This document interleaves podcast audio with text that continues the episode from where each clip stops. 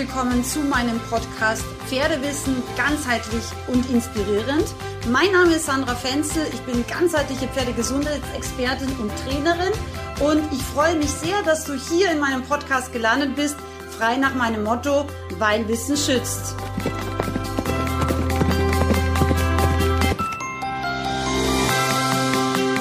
Herzlich willkommen zu meiner heutigen Podcast-Folge eine, ja, wie ich glaube, ganz besondere Podcast-Folge. Ich möchte ein ganz, ganz wichtiges Learning heute mit dir teilen. Ich glaube, du wirst erstaunt sein.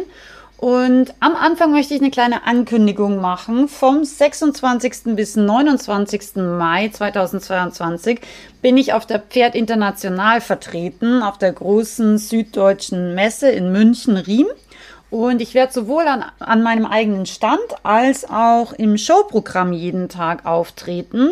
Ich freue mich da riesig drauf. Ähm, endlich wieder Pferdemesse und ähm, ja, ich glaube, es wird richtig cool. Das Wetter ist auch richtig cool gemeldet. Also schönes Wetter, aber nicht so heiß.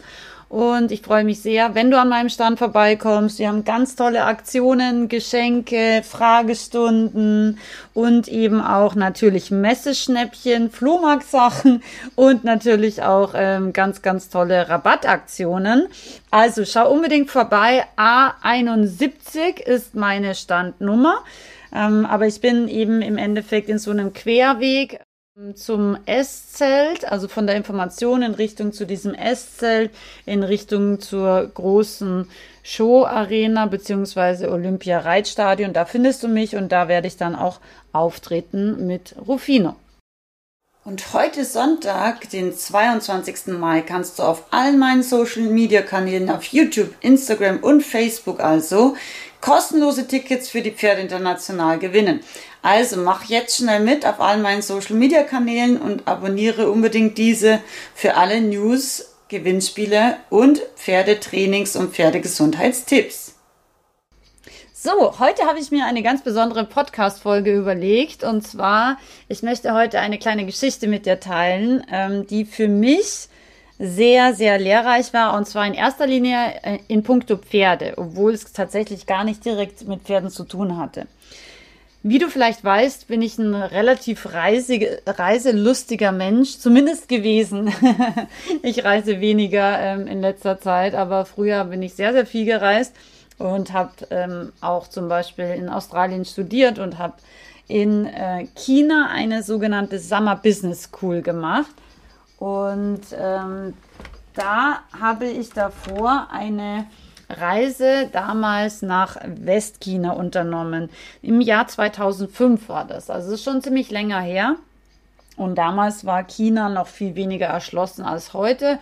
Also natürlich Peking und äh, Shanghai waren schon erschlossen. Aber alles, was dann eben Richtung westwärts war, da sind eigentlich gar keine Touristen hingefahren. Und ich habe mir aber gedacht, ich möchte nicht dahin fahren, wo alle Touristen sind, sondern ich fahre einfach dahin, wo niemand ist, also keine Touristen. Und ähm, genauso war das dann. Also zuerst ähm, haben mein damaliger ähm, Freund und ich äh, erstmal unseren Flieger verpasst. so ging es schon mal los. Und dann sind wir in einem wirklich äh, völlig überfüllten Zug, also das werde ich nie vergessen. Äh, in dieser Bahnhofshalle waren, glaube ich, echt irgendwie gefühlt 100.000 Menschen. Und ich habe mich die ganze Zeit gefragt, wie funktioniert das, wenn da jetzt ein Zug kommt und wo gehen diese ganzen Menschen dann hin? Oder wie funktioniert das? Weil wenn jetzt jeder ein Ticket hat, wie geht denn das? und ja, ich glaube, man kann sich so ungefähr vorstellen, wie es war. Also es waren einfach die ersten, ich glaube, 1000, die dann sich reingedrängt hatten, die sind dann mitgefahren. Und die anderen 99.000 ungefähr, die sind zu Hause geblieben, haben es am nächsten Tag dann wieder versucht. Ja, das war echt krass. Aber auf jeden Fall, wir haben es damals geschafft, die Langnasen, und haben es äh, eben in den Zug geschafft, sind dann nach Datong gefahren und waren dort in dem einzigen Hotel, das ist so eine Zwei-Millionen-Stadt, da gibt es so hängende Tempel.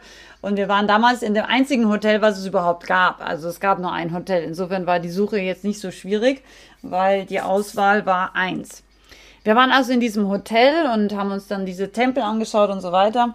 Und dann wollten wir weiterfahren. Ich weiß jetzt extra gar nicht mal wohin, aber mit dem Bus auf jeden Fall.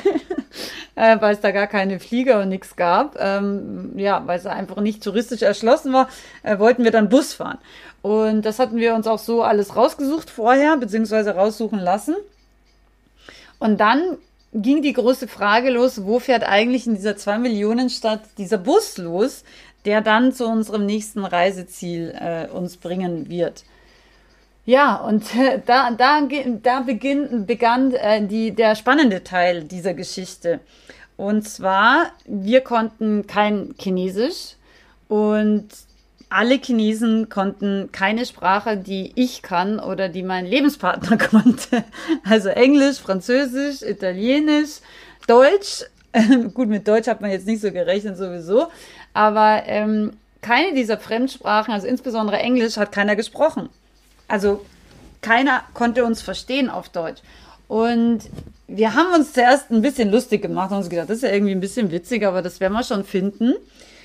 Dann in diesem Hotel tatsächlich konnte uns keiner Auskunft geben, wo dieser Bus losfährt, weil wir haben uns eben gegenseitig nicht verstanden. Und dann haben wir uns gedacht, naja, dann wird es ja irgendwie sowas wie so ein Infocenter oder so geben, wie man das halt von zu Hause irgendwie kennt, aus Österreich, wo es dann immer so die Tourismusbüros gibt. Ähm, aber sowas gab es nicht. Dann haben wir wirklich ungelogen vier Stunden in dieser Stadt äh, verbracht haben Leute angesprochen, sind in die Bank rein, also so eher offizielle Gebäude halt aufgesucht, wo wir uns gedacht haben, naja, hier kann doch bestimmt einer Englisch. Und irgendwann habe ich dann äh, total schlau in meinem, ich hatte so ein kleines Büchlein, so wie so ein Wörterbuch, wo aber eben auch Schriftzeichen drin waren. Und dann habe ich den Leuten diese Schriftzeichen für Bus gezeigt.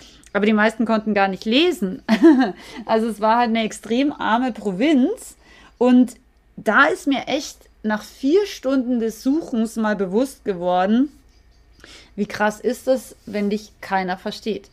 Und du versuchst eigentlich, ehrlich gesagt, schon mittelverzweifelt, einfach deinen Weg zu finden und einfach, ich habe wirklich alles versucht mit Gestik und Mimik. Ich habe so, so versucht, so einen Bus zu imitieren, ja, und habe das so, ja, wie ein kleiner, ähm, Pantomime-Mensch habe ich versucht, das vorzuzeigen.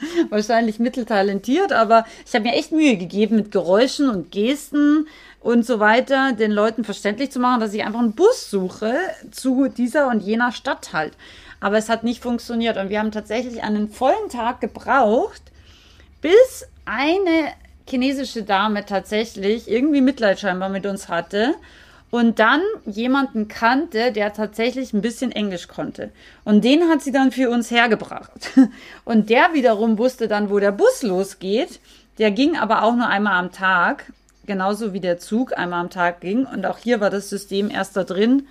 Also mitfahren, zu spät nicht mitfahren. Aber ähm, tatsächlich haben wir es dann noch geschafft, was ein kleines Wunder eigentlich war. Also wir konnten dann auch noch mitfahren. Das hat auch alles funktioniert. Wir waren auch sozusagen in unserem Zeitplan.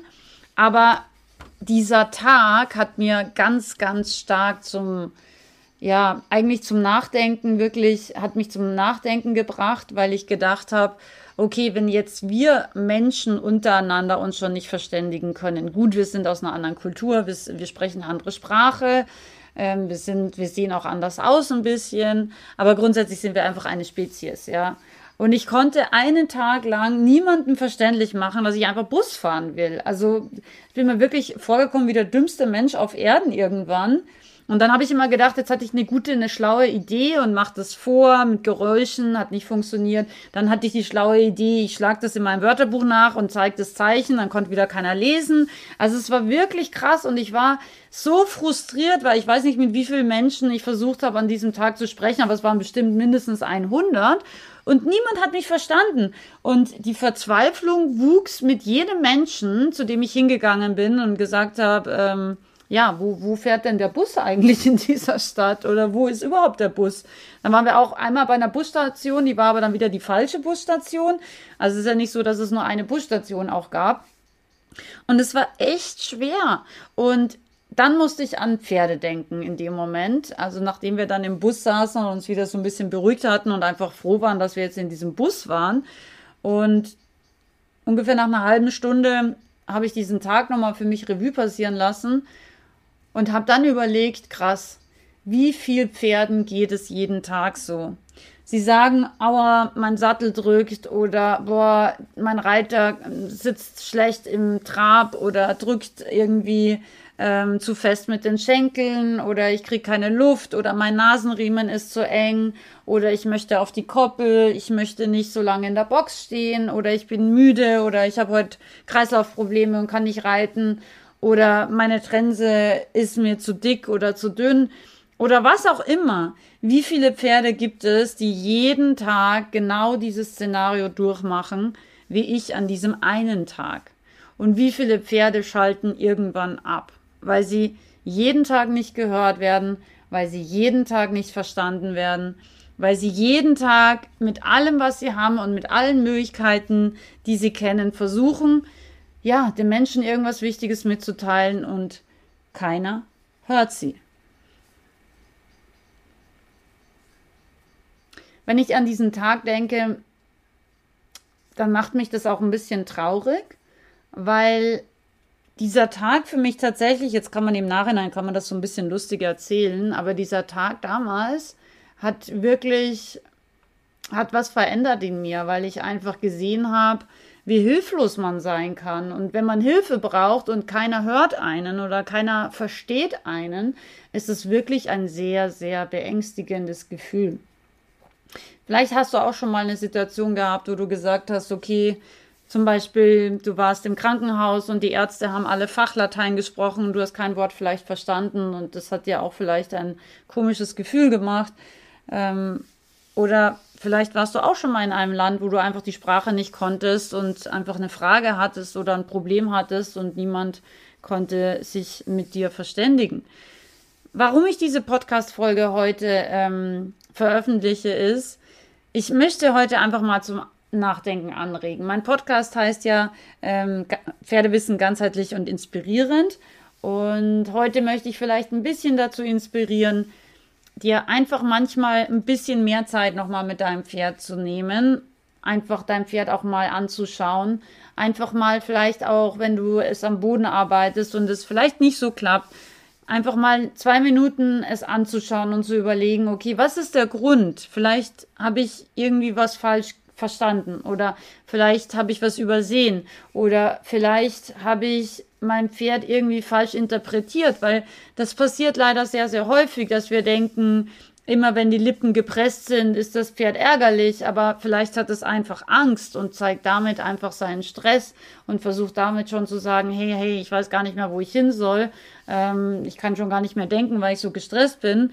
Bitte machen wir eine Pause jetzt, lass uns gemeinsam da jetzt ein bisschen Druck rausnehmen.